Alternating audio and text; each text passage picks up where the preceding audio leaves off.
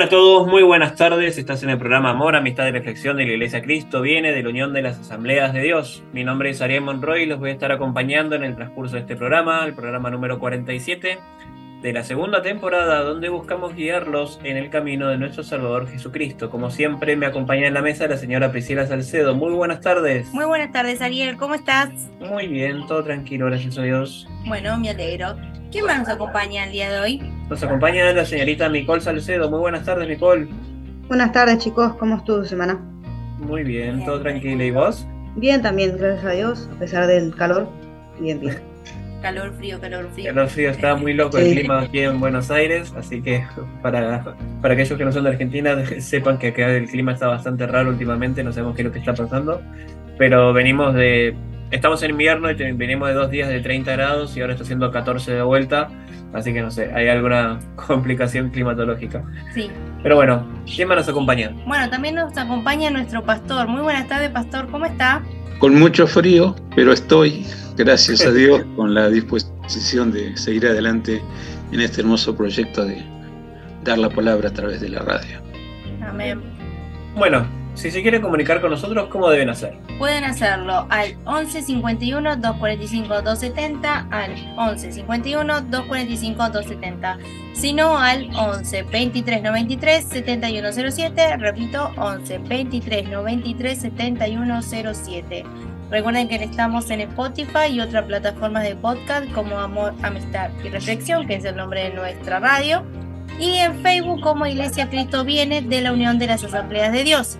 Ahí también nos pueden encontrar. Si son de otro país y no se pueden comunicar con nosotros por, el contacto de celular, pueden hacerlo por email y nos pueden mandar un email a iglesiauad.belarga.gmail.com iglesiauad.belarga.gmail.com También pueden escuchar la radio en YouTube a través de nuestro canal de Ariel Monroy, que es nuestro conductor. Ahí pueden encontrar semanalmente todas las emisiones de la radio que vamos haciendo. Y nuestro pastor también tiene su propio canal de YouTube, que es Pastor Argañarás UAD Banfield, que también lo pueden encontrar ahí y pueden escuchar las predicaciones que él va subiendo.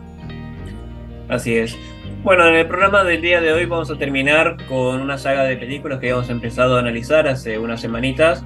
Eh, en esta oportunidad vamos a estar revisando la película de El Juicio, ¿sí? de la saga de Apocalipsis que venimos investigando hace una semana, para bueno, darle un cierre a lo que es eh, la historia contada en esta película. Y bueno, como siempre recordarles que no es específico lo que vaya a suceder la película, es lo que realmente sucederá en el futuro pero sí es una muy linda idea para, poder tener en cuenta de, cómo podrían llegar a ser las cosas en los últimos tiempos.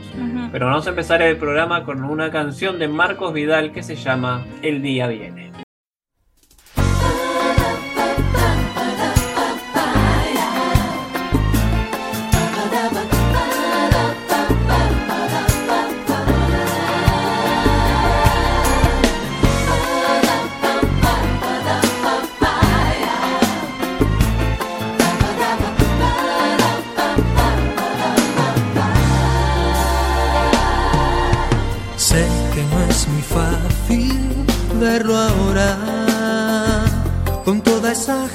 Alrededor que sufre y llora.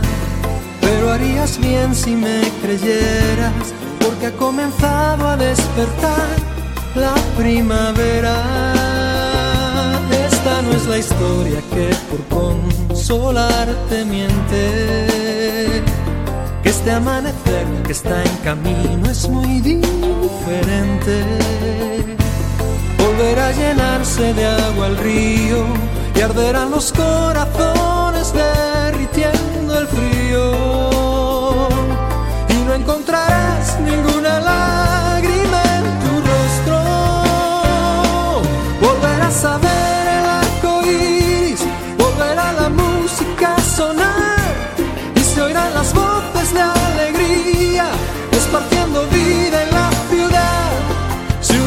las manos hacia el cielo sin mirar la raza o el color. Le pondrán las armas las naciones, forjarán arados bajo el sol, jugarán el mismo techo dormirán. Entre mil encinas y arrayanes, y a la luz del sol despertarán.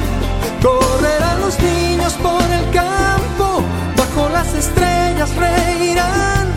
Y tú danzarás bajo la lluvia, cánticos de amor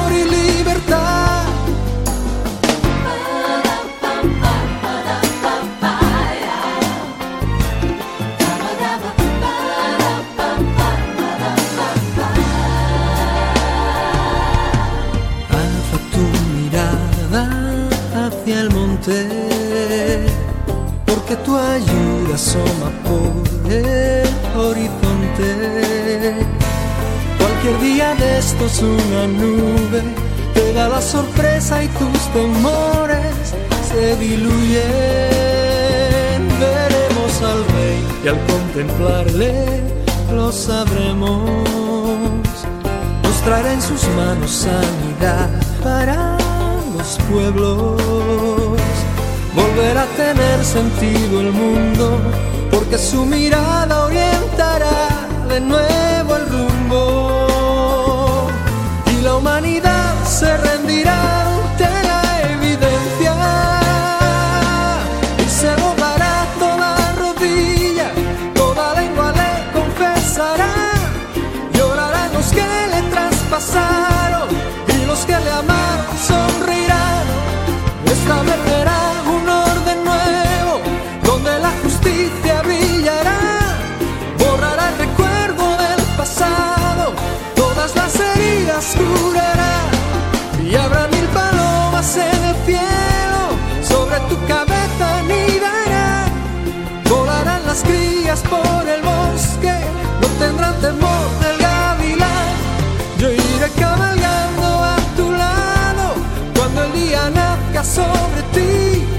Y cuando tus ojos lo contemplen,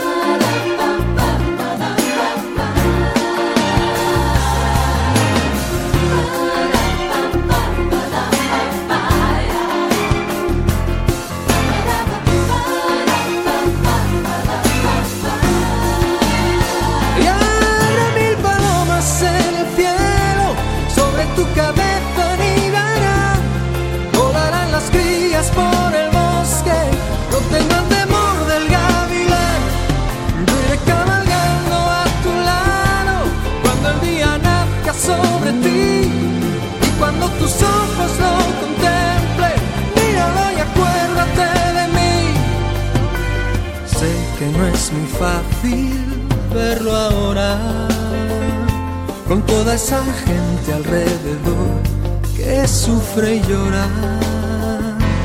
Pero harías bien si me creyeras, porque ha comenzado a despertar la primavera.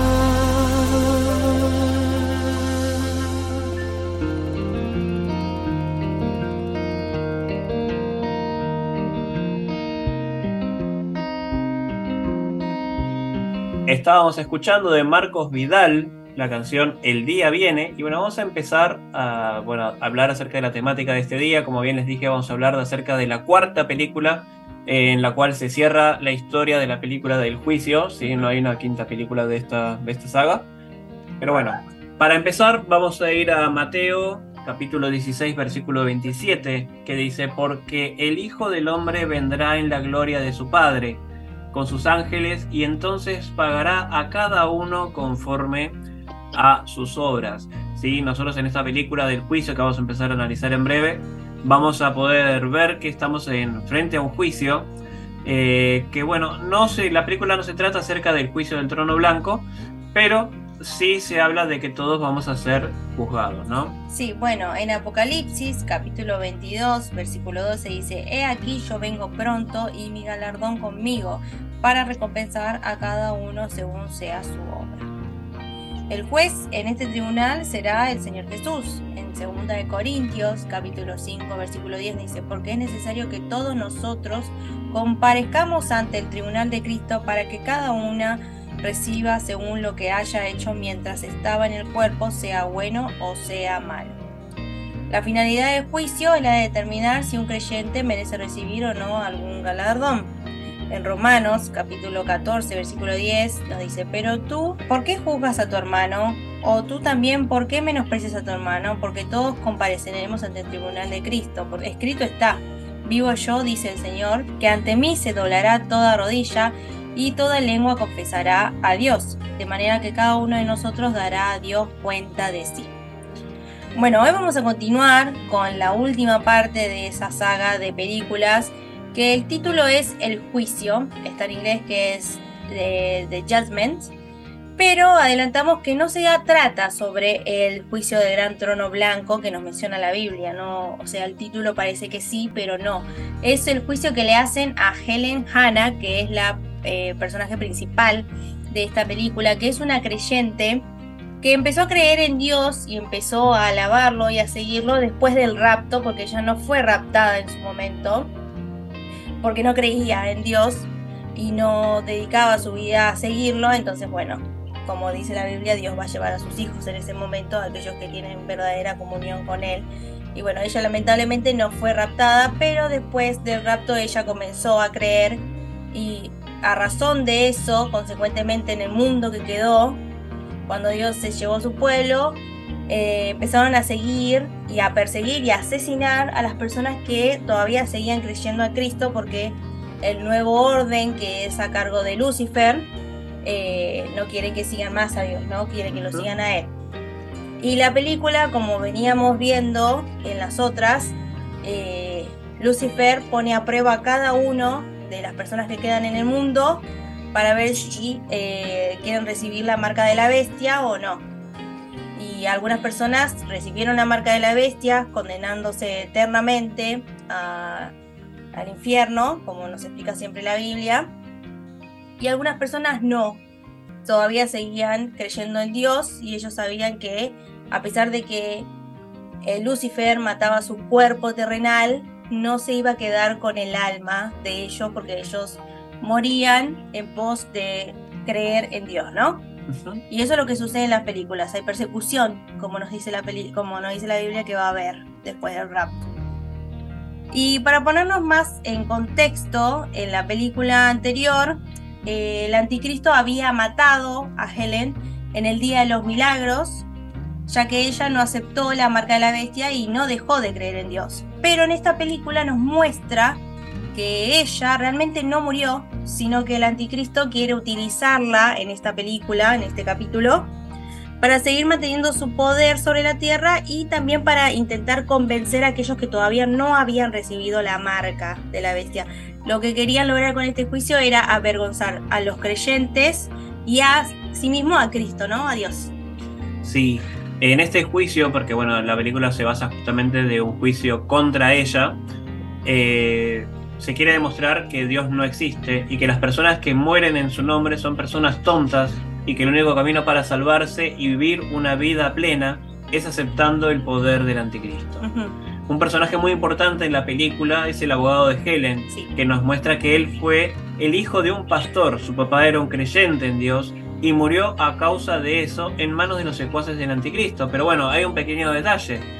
El papá de este personaje, el papá del abogado, si bien era pastor, él tampoco había sido arrebatado. Claro. Él se muere después del rapto en la persecución. Es un dato no menor, porque acá estamos un poco eh, debatiendo, ¿no? debatiendo y bueno, también ajustándonos a lo que vimos en programas anteriores, que no es que una vez salvo sos siempre salvo. No. Eh, es algo que se trabaja todos los días y no importa que seas, eh, vos hayas aceptado a Dios en su momento, no importa que vos sigas el camino de Dios. O hayas nacido en cuna o hayas nacido en cuna cristiana. El camino de salvación con Dios es personal y es todos los días, es con un trabajo de toda la vida. Y no importa si, si sos pastor o nosotros que estamos haciendo la radio, lo que nosotros, eh, lo que siempre importa es lo que vos haces en tu vida y lo que vos sentís en tu corazón todo el tiempo de tu vida y como buscar esa salvación a diario, ¿no?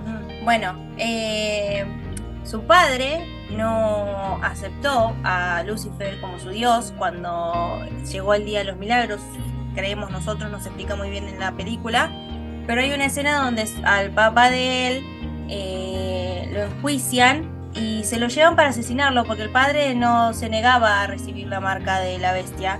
Y él hasta último momento le decía a su papá, de, eh, ¿por qué seguís con esta idea? ¿Por qué, o sea, te están a punto de matar y vos seguís con esta idea y te vas a aferrar? Y el padre antes de irse lo saluda y le dice, cuando te llegue tu momento vas a entender por qué tomé esta decisión. Y bueno, él siente un gran dolor por esto, siente un gran dolor y no, no termina de entender eh, por qué su papá dejó que lo asesinaran por, esa causa. Ellos dicen que es como seguir, ellos trataban a Dios como si fuera un político el día de hoy, imagínense, ese contexto le dan en la película, como diciendo, todos aquellos que mueren a causa de, una persona que encima no los protege, no, no, se presenta, es un invento, es alguien imaginario. Eh, así se trata a Dios en la película, ¿no? Y es la idea de lo que Lucifer también les quiere hacer generar a las personas que todavía estaban dudando de que mm, Dios no existe y que esa gente que se murió fue en vano y que podrían haber estado en la tierra con esos poderes mágicos que le daba el diablo Macaluso, que es representado por Macaluso, que le daba poderes a todos y, todo por no, por, porque no querían aceptar la marca de la bestia.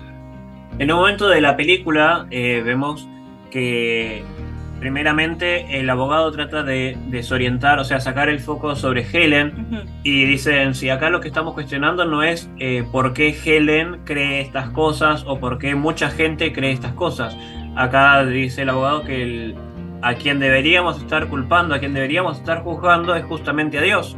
Y bueno, es ahí donde justamente le hacen un llamado a Dios, como diciendo, bueno, ya que Dios existe y estamos objetando de que por qué la gente está siguiendo a, un Dios que no puede salvarte, que no puede hacer nada, ¿por qué no sube al estrado y se trata de defender por sí mismo en vez de tener gente que lo trate de defender a Dios? Es como diciendo, bueno, si Dios existe, que venga al estrado y que se defienda el mismo. No hace falta que la gente que crea en él lo tenga que estar defendiendo. Sí. Y bueno, como es esperado, Dios no aparece en el estrado. Y bueno, continúan debatiendo esto de por qué debatiendo acerca de la existencia de Dios.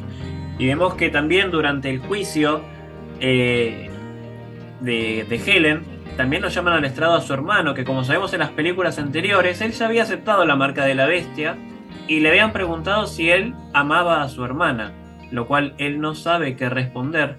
Y nos deja en evidencia que las personas que reciben esta marca dejan de sentir amor y compasión por el otro. Los sentimientos buenos quedan suprimidos y ya que perdieron su alma para toda la eternidad. Bueno, y volviendo a cuando lo llaman a Dios, eh, una amiga de Helen que se somete a ese juicio sabiendo que puede ser asesinada, nos dice que ella empieza a explicar, porque cuando empiezan a cuestionar por qué Dios no se presenta, no se presenta, ella le dice que Dios no tiene por qué someterse a nuestros deseos eh, humanos y que Él está más allá de las cosas que nosotros queremos ver en el mundo y que en realidad eh, Dios también vive dentro de cada persona que Él cree y ama, ¿no? Y ellos decían, sí, pero te van a asesinar. Y la mujer dice, yo prefiero perder el, cuerpo terrenal y no perder mi alma, que es para toda la eternidad. Y, al final de la película vemos que el abogado se empieza a cuestionar todo, ¿no? Recordemos que el abogado estaba a mitad de camino, no creía ni en Dios y tampoco se quería y terminaba de creer en en el diablo, imagínense que él tenía en la mano, se supone que tenía que tener la marca de la bestia y era un sticker que se había puesto él para que todo el mundo crea que él estaba del lado de Macaluso, que era Lucifer. O sea, no que no estaba, estaba a mitad de camino y se cuestionaba mucho. Y, y él siempre iba a visitar la antigua eh, iglesia de su papá. También como una manera de recordar al padre, pero también se lamentaba, él sentía en su corazón el llamado de Dios hacia él, pero él todavía se aferraba a ese rencor que tenía, ¿no? Sí. bueno, momentos antes de que termine este juicio, justamente el abogado, ya creyendo bastante en, Dios y, todo lo que eso conllevaba, eh, llaman al estrado para que se defienda, para que le hagan preguntas a Macaluso.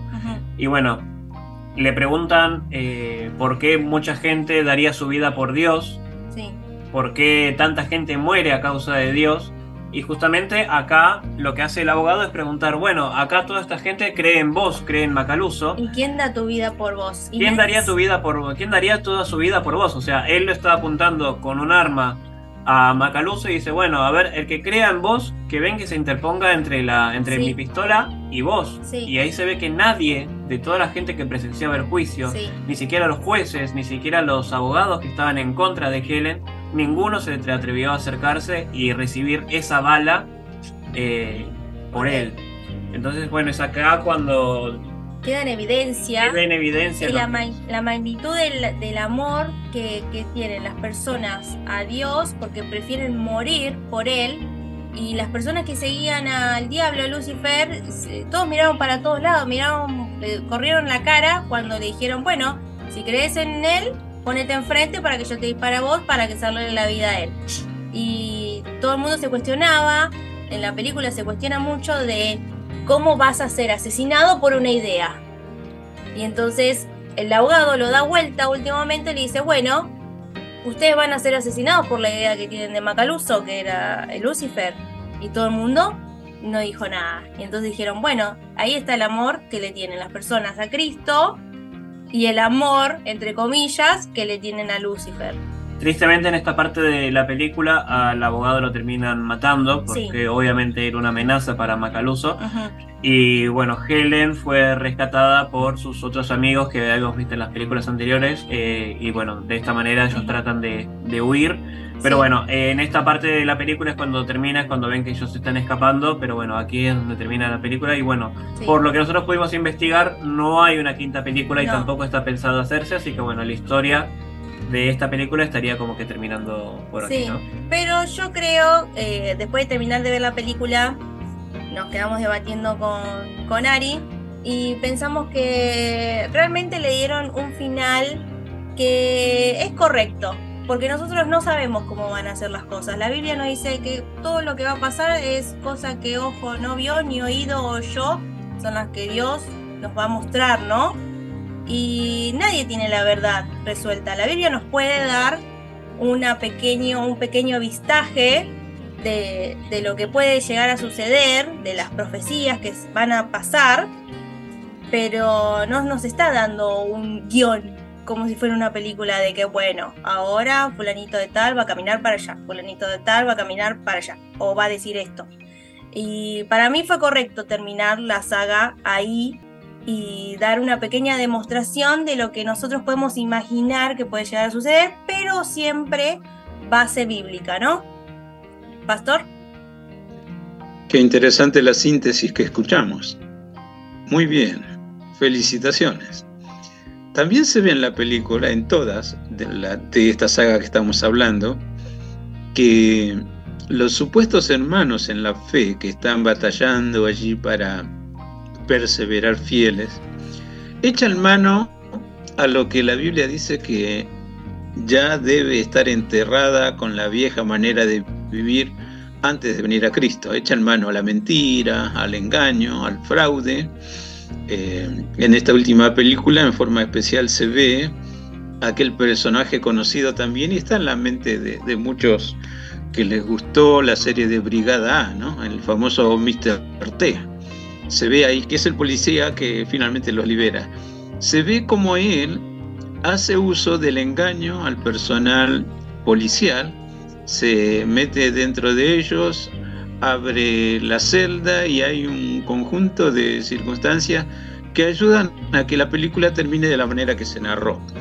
Lo cierto es, hermanos, lo hemos dicho, lo decimos una vez más, no es que va a pasar eso exactamente, es la idea del productor de cine como para que tengamos una visión, aunque muy básica, cómo serían los acontecimientos de vida en todo el mundo, porque ese tal Macaluso que está representando al anticristo y finalmente se ve que está Satanás rigiendo los destinos de todos aquellos que quieren encontrar en la tierra el paraíso. La gran diferencia está en la enseñanza bíblica haciendo alusión a 1 Corintios 15.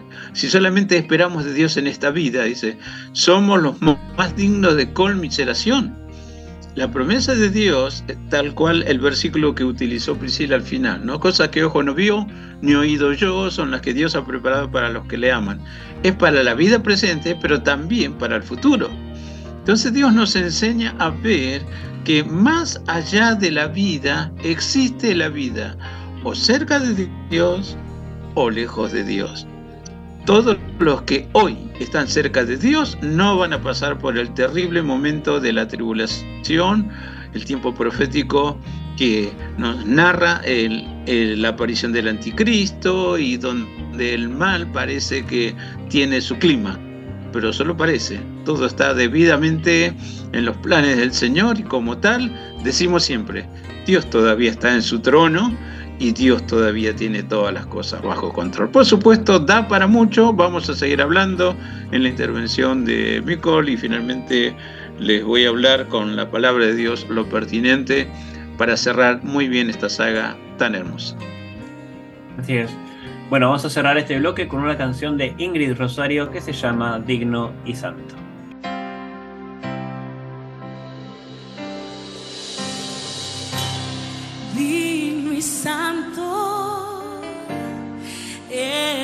cordero inmolado en la cruz.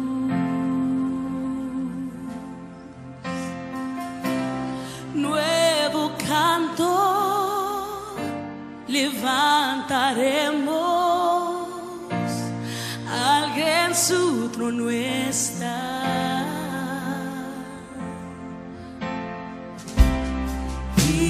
y santo cordero,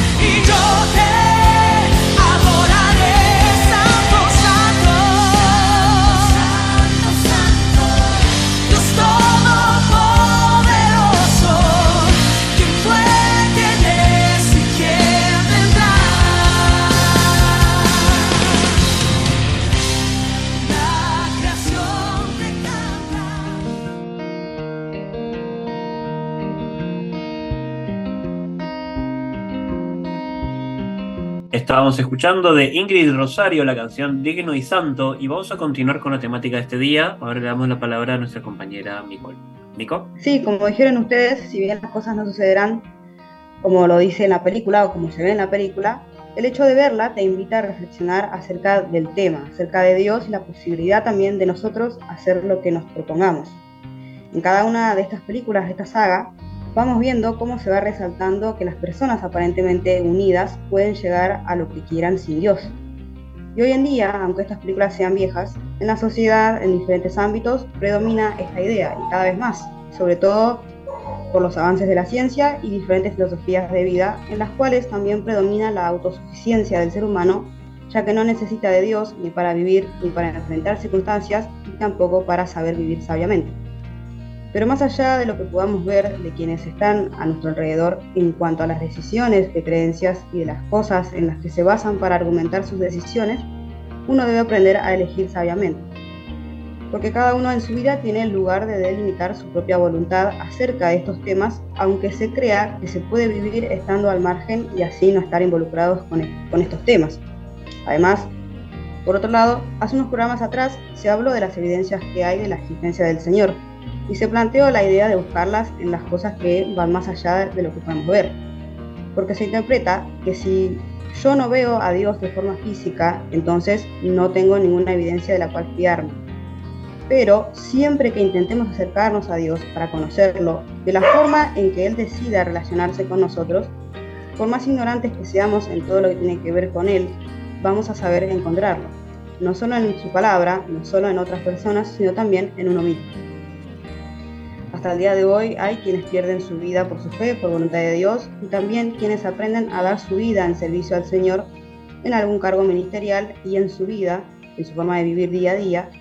Y este sentir que los mueve a estar firmes en su identidad en Él es la prueba también de su presencia, de la unión que forma entre nosotros, en la cual predomina el amor, la misericordia y la paz.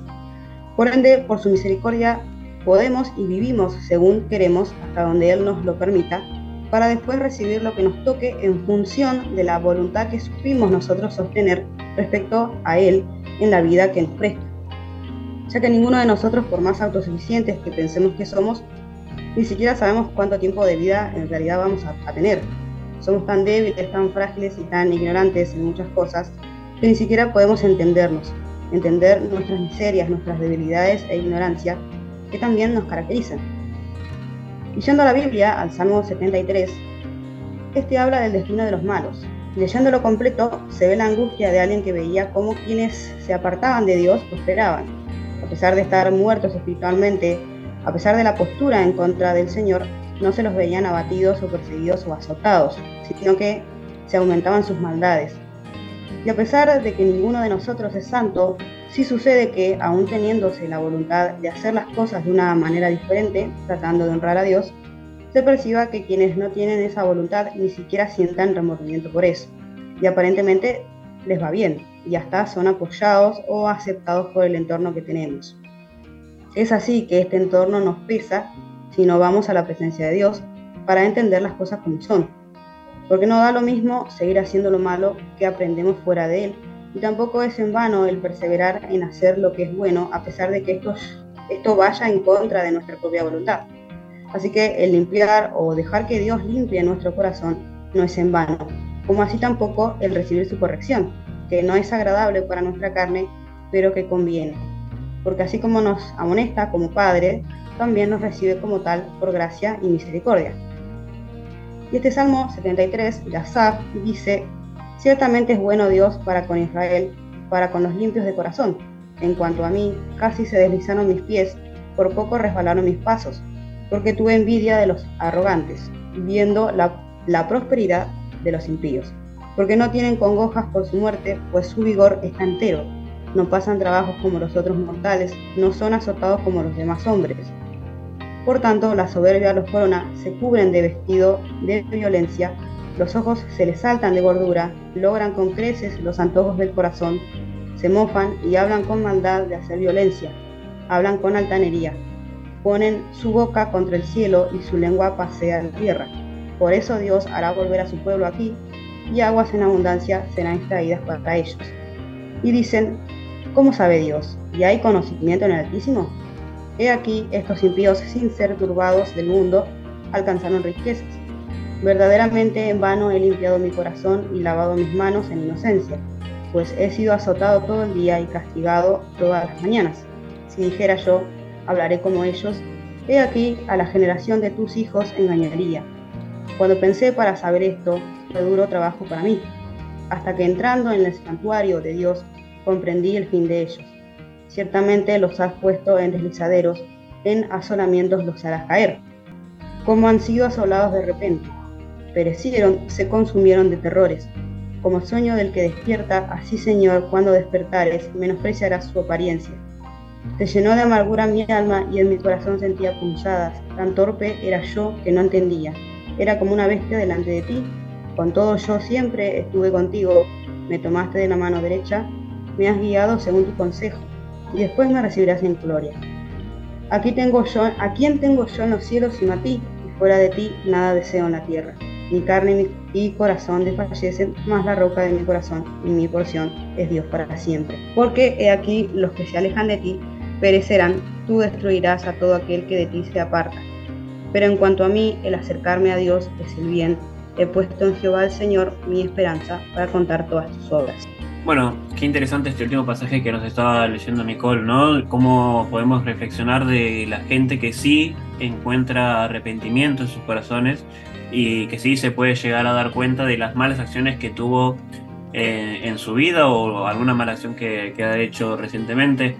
No siempre sucede, no siempre pasa. Y lo que está bueno para comparar en base a lo que es la película, eh, recordando un poco eh, películas anteriores donde se veía que el hermano de Helen, por ejemplo, mataba a su perro, que era su fiel compañero, lo mataba y no había ningún tipo de remordimiento, o en la penúltima película donde veíamos que él ya no sentía amor por su hermana y no había ningún tipo de, arrepentimiento, no había ningún remordimiento, no, no podían identificar que su comportamiento era el indebido y no se trata de, de tener una vida diciendo todo el tiempo soy un pecador, soy un pecador, soy un pecador, o sea, con que vos aceptes que haces cosas, que te equivocás, de, que tenés movimientos o de que tenés algún tipo de comportamiento o conducta que por ser propio humano y no tener esa arrogancia de creer que siempre hacemos todo bien, de creer que nunca nos equivocamos y, y nada de eso. Ese es el punto de, de, quiebre que uno tiene que empezar a analizar y pensar, ¿no? no es sentirse culpable todo el tiempo en la vida,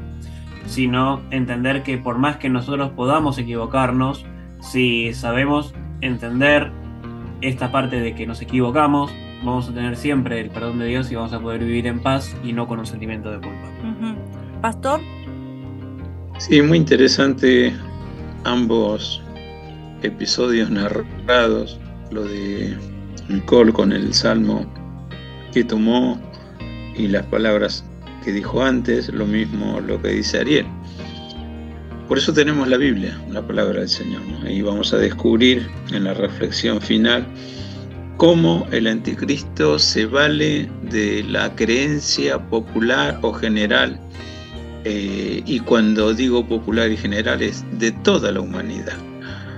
Aunque hay algunos puntos divergentes en cuanto a asociar si es igual o no es igual, vamos a descubrir que el anticristo como obra milagrosa de Satanás echa mano a lo que puede manipular para cauterizar conciencias. Bueno, Dios hace todo lo contrario. Dios alumbra con su luz para que nos demos cuenta real. Primero, cómo está nuestra vida y segundo, la vida con Él. En base a eso, Dios dice, me doy cuenta que no puedes, entonces te ofrezco una nueva vida. Y ahí vamos a descubrir que todo eso, recibiendo de parte de Dios, todo lo que viene en el paquete de la nueva vida, nos libra también siquiera el hecho que nos toque pasar por el tema de la gran tribulación. Así es. Bueno, vamos a cerrar este bloque, nos vamos a cerrar con una canción de En Espíritu y en Verdad que se llama En tu luz.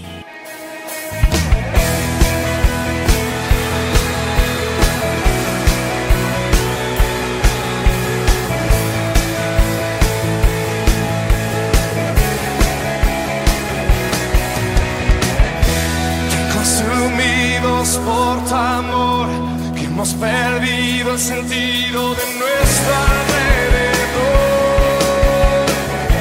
¡Eh! Ya nada nos puede deslumbrar, nada en este mundo se te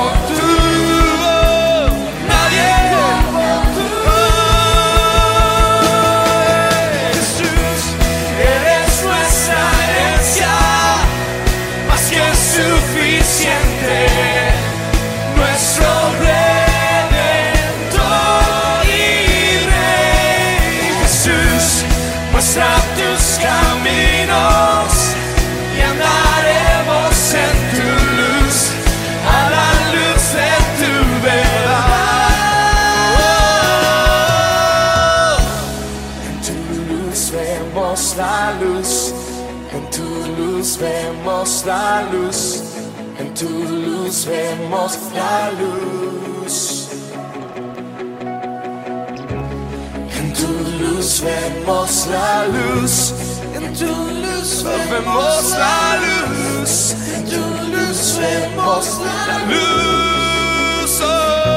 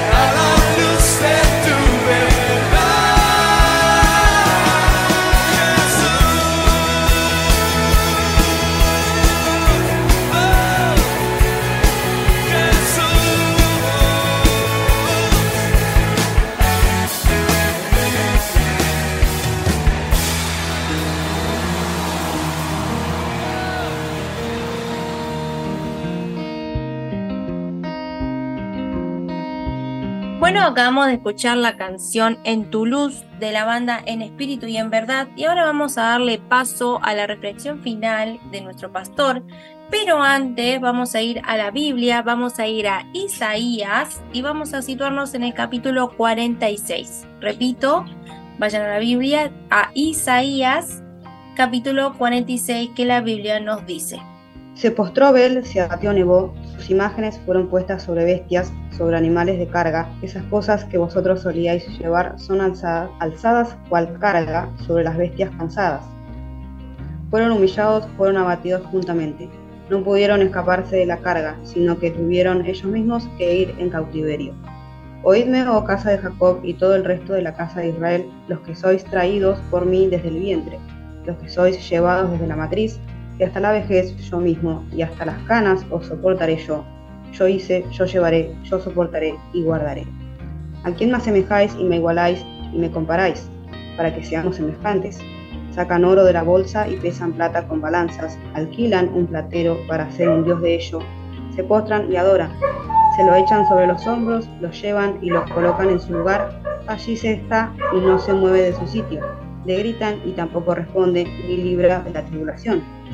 Acordaos de esto y tened vergüenza, volved en vosotros, prevaricadores, acordaos de las cosas pasadas desde los tiempos antiguos, porque yo soy Dios y no hay otro Dios, y nada hay semejante a mí, que anuncio el porvenir desde el principio y desde la antigüedad lo que aún no era hecho. Que digo, mi consejo permanecerá y haré todo lo que quiero. Que llamo desde el oriente al ave y de, y de tierra lejana al varón de mi consejo. Yo hablé y lo haré venir. Lo he pensado y también lo haré. Oídme duros de corazón, que estáis lejos de la justicia. Haré que se acerque mi justicia, no se alejará, y mi salvación no se detendrá. Y pondré salvación en Sión y mi gloria en Israel. Amén. Es parte de una porción que comienza mucho antes. En forma especial, capítulo 45, desde el 20 hasta el 25, más lo que leyó Micol tiene que ver con la creencia general en que necesitamos alguien como Dios. Y la creencia general y no necesariamente el que la Biblia dice que es el único Dios. Cada cultura, pasada, presente y hasta donde Dios permita la vida en el mundo, se buscará un Dios o algo mayor en que creer. En este caso, se está hablando de, lo que en ese tiempo era potencia hegemónica, de los babilonios o históricamente conocido también como los sumerios o la facción que se hizo llamar eh, Neo-Babilonia. Nación que Dios utilizó para disciplinar a su pueblo Israel y Dios no dice las cosas por decirlas o porque se le ocurrió en el momento. El hecho de nombrar a dos de los dioses de esta cultura, Abel y Nebo, es porque precisamente eran los dioses mayores. Abel se le atribuía que era el dios de la luz y por lo tanto el creador de la vida y el que realmente indicaba los designios de cada vida. A Nebo se le eh, acreditaba o se lo buscaba porque era el que te capacitaba para escribir los pensamientos que él inspiraba en su divinidad. También se le dice que era el dios de la guerra, el dios de la fuerza, y a la sazón todo esto para marcar que en el sentido general todo el mundo necesita fuerza, necesita sagacidad, necesita astucia y capacidad de poder transmitir sus ideas. De allí el, segundo dios llamado Nebo o Nebú, según la traducción y según la cultura que te escribe algo de eh, los babilonios. Aquí dice que tanto Bel como Nebo, eh, representado en imágenes, como bien en el futuro lo hará el anticristo, dice, usando la tecnología, eh, creará una imagen que tiene la capacidad de hablar, que tiene la capacidad eh, de ubicar a la gente que realmente le adora y si estás cerca y sos de los no adoradores, ya te sacó la foto y mandó el informe a, una central tecnológica. No es muy distinto ahora, se dice que estamos a las puertas de eh, la aparición del anticristo, porque hoy en Europa, precisamente en Alemania, ya se pretende, mediante el uso de eh, inteligencia artificial, reescribir la Biblia y he estado mirando anoche, preparando para el programa hoy, el primer culto guiado por inteligencia artificial. Se pretende así, de forma solapada, ir cambiando el contenido real de la enseñanza bíblica, cambiando conceptos, a veces manipulando las reglas ortográficas, corriendo comas y otros signos que nos hacen comprender cabalmente cierta lectura. La tecnología puesta en manos del enemigo da la capacidad hoy a las naciones en el mundo de crear armas de destrucción masiva, cada vez más terribles. Todo eso usará el anticristo.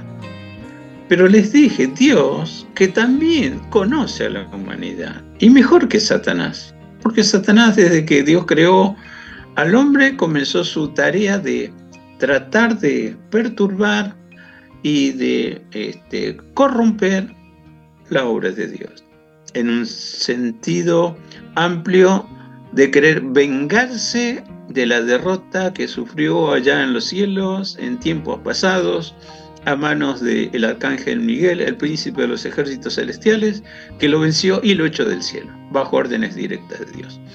Entonces, lo que él perdió, el antiguo querubín protector llamado Lucifer, pretende que ningún mortal lo herede, porque Dios precisamente promete no solamente bendiciones para la vida presente, sino la bendición eterna de la vida eterna junto con Él. ¿Qué se va a hacer en el cielo? Es tema de otro programa. Pero acá estamos terminando una saga que nos está marcando que el tiempo profético de tribulación y gran tribulación no solamente es necesario, es vital. Porque en algunas películas eh, se ha informado básicamente eh, que habrá pastores que ni siquiera van a ser trasladados el arrebatamiento. ¿Por qué? Que hay muchísimos que quieren funcionar como pastores y no conocen la Biblia. Y dan ideas, pero terribles. He escuchado dentro de las exposiciones supuestamente bíblicas, aún, otra vez uso la misma palabra, supuesto pastor, hablar que toda relación íntima, bien entendido, toda relación sexual, no importa quién lo practique, si es casado o si es soltero, si lo hacen ambos voluntariamente, no es pecado. Y buscaba pasajes en la Biblia medios confusos para él también. A decir, si vos fuiste voluntariamente amando, eso no es pecado. No importa si estás casado o no. Bueno, es su interpretación. Y él quería aseverar que su descubrimiento en la Biblia era tal. Dice, eso es tan fácil como para saber eh, la tabla del uno. Por ejemplo, uno por uno es dos. Vaya, yo me quedé. Bueno, si así basa tu interpretación en todo lo demás, fuiste, solo te vendiste, hermano. Claramente la Biblia dice, no hay que agregar ni quitar. Aquí en la porción que leyó Micol, está diciendo que Dios está sosteniendo sus promesas cuando dice, mi consejo permanecerá y haré todo lo que yo quiero. Teóricamente podemos marcar algunas porciones bíblicas que son muy este, parecidas a esta para entenderla. El cielo y la tierra pasarán, pero mis palabras no pasarán. Cuando también nos amonesta, no améis al mundo ni las cosas que están en el mundo, porque el mundo pasa y sus deseos. Pero el que hace la voluntad de Dios, ¿sabe cómo sigue? Permanece para siempre está haciendo alusión. Dios no escribió la Biblia en vano. No es un libro pasado de moda. Es un libro actual. Es un libro que sigue produciendo candidatos para vivir en la gloria eterna. Esta porción comienza hablando sobre los que quieren justicia. Ciertamente en Dios está la justicia, en Dios está la fuerza. ¿Qué hablábamos de estos representantes de dioses paganos? Dale el título que quiera. También te dice la porción, puede ser de oro, puede ser de plata, de madera. Te tienes que buscarte un artífice, alguien de, versado en, en esculturas para que haga una excelente obra. Pero es eso, nada más. Porque no te libra, no te salva. ¿Eh? Tienes testimonio de gente que no es convertida, pero cuando estuvo mal, dice, realmente Dios me ayudó, porque cuando no podía, dije, ay, Dios mío, ayúdame, Dios me ayudó. Es lo que está diciendo la Biblia. Y mira cómo termina la porción. La porción dice, oídme, versículos 12 y 13. Algo que nunca debemos olvidar. Oídme, duros de corazón, que estáis lejos de la justicia. ¿Quiénes son los duros de corazón? Acá dice claramente, los que están lejos de la justicia. Antes te leí en el versículo 25 eh, del capítulo anterior, en Jehová será justificada y se gloriará toda la humanidad o toda la descendencia de Israel. Versículo anterior 24, ciertamente en Jehová está la justicia. Versículo este, 13 del 46, haré que se acerque mi justicia y no se va a alejar. Haré que mi salvación no se detenga. ¿Pero qué? Siempre fue así. Dios siempre tomó la iniciativa. Por eso hoy tiene muchos hijos redimidos, que quiere decir comprados a gran precio. Ese gran precio es la sangre vertida por Cristo, aunque cruenta, pero vital para nuestra redención. Dios nos ha comprado otra vez, a pesar de que nos hizo, nosotros nos perdimos. Isaías en el capítulo 53 dice, todos nosotros nos desviamos, nos descarriamos como oveja, pero Dios cargó en Jesús el pecado de todos pero el mismo capítulo termina diciendo que Dios oró por todos, pero llevó el pecado de muchos. ¿Cuál es la diferencia? El creer, el aceptar y vivir con la bendición de Dios que me hace permanecer en Dios y su palabra. Recuerdo Deuteronomio cuando Dios le dice, Moisés escribe eso, conoce pues Israel que Jehová tu Dios es Dios fiel. Y de hecho Creo que se ha tocado la porción esta en el programa anterior. Bien como el Espíritu Santo va coordinando todo para marcarnos que queremos presentar, aunque sea el ABC de los temas bíblicos, para que se entienda que el Evangelio no ha pasado de moda, que la palabra del Señor no ha pasado de moda, que la iglesia del Señor no ha pasado de moda y no pasará jamás de moda, está vigente siempre. Entonces, ¿Cómo anda mi corazón? ¿Ha endurecido? Y dice llanamente, estoy lejos de Dios. Pero si mi corazón está receptivo al mensaje de Dios, veo que este, me apura el tiempo, pero voy a tratar de ordenar las ideas. Y dice, me acerco a Dios, me acerco a la salvación, puedo tomar la salvación y puedo experimentar por primera vez qué cosa es el concepto de la justicia. Ahora Dios marca realmente lo que viene de Él y lo que el mundo sin Dios ofrece. Cuando habla de paz, Dios dice, mi paz les dejo, mi paz les doy y, no se los hago como el mundo sin mí ofrece otra paz. Vaya, ¿no? ¿Cuántos dictadores han pasado la historia ofreciendo paz? Y había todo menos paz. Es lo mismo con la justicia hay demasiadas cosas injustas porque la gente está lejos de Dios y no quiere venir a Dios. Cada cual interpreta lo que se le canta, disculpen la expresión. Y así hay mucha gente que pretendiendo ser candidatos directos al cielo, Dios dice, no, no son. Quieren ser candidatos del cielo, tienen que pasar por la tribulación y demostrar con hechos, no con palabras.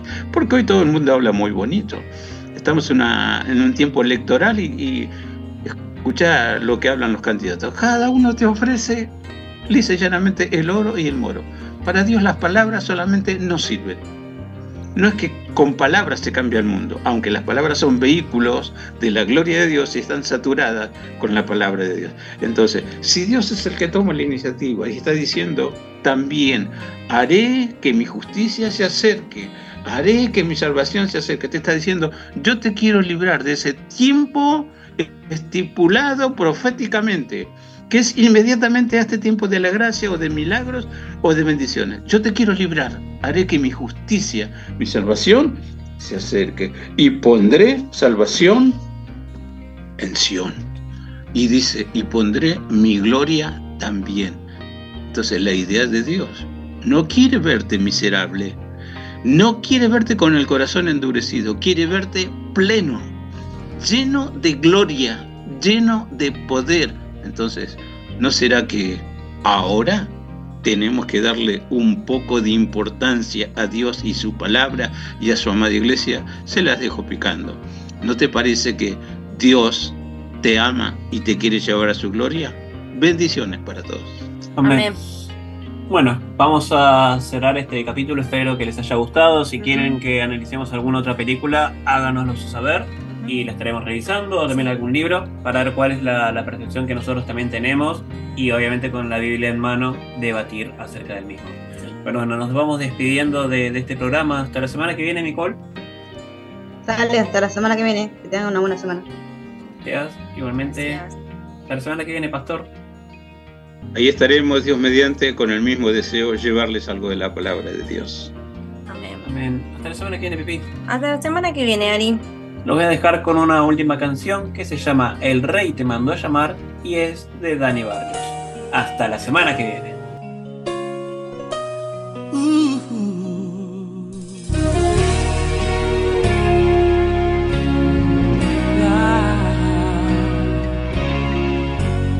Llamó a Siba y le preguntó, ¿hay alguien de la casa de Saúl quien yo pueda ayudar? Recordándome del pacto que hice con mi amigo Jonatán, quiero hacer misericordia honrando su amistad. Y Siba le respondió, ah, existe uno, mi Señor, que habita en Lodebar, tierra de tristeza y dolor, donde reina la maldad y la miseria es realidad. Es una tierra sin sueños, Señor, lugar de favor. David pregunta a Siba, háblame más de este hombre. Por favor, ya díganme su nombre. Señor, se llama Mefiboset, mas él no puede andar. Es inválido, Señor, no se puede ni arrastrar. Manda a llamar a este hombre, que con él yo quiero hablar. Dile a Mefiboset que el rey lo mandó a llamar. Y mirándole a los ojos le dijo estas palabras, lo que era tuyo te devolveré, voy a restituir lo que la vida te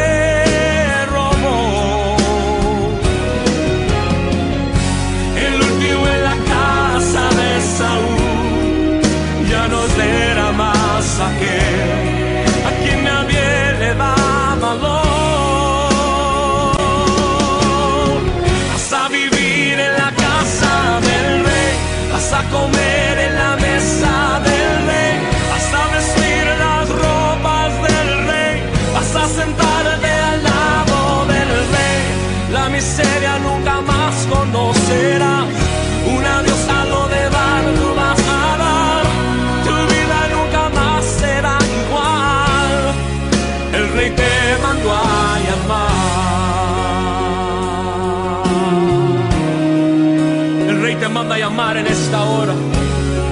Y escucha bien lo que él quiere decirte en este momento. lo que era tuyo te devolveré. Voy a restituir lo que la vida me robó. El último en la casa de Saúl ya no será más aquel a quien nadie le da valor. Vas a vivir en la casa del rey, vas a comer en la mesa del rey, vas a vestir las ropas del rey, vas a sentarte al lado del rey. La miseria nunca más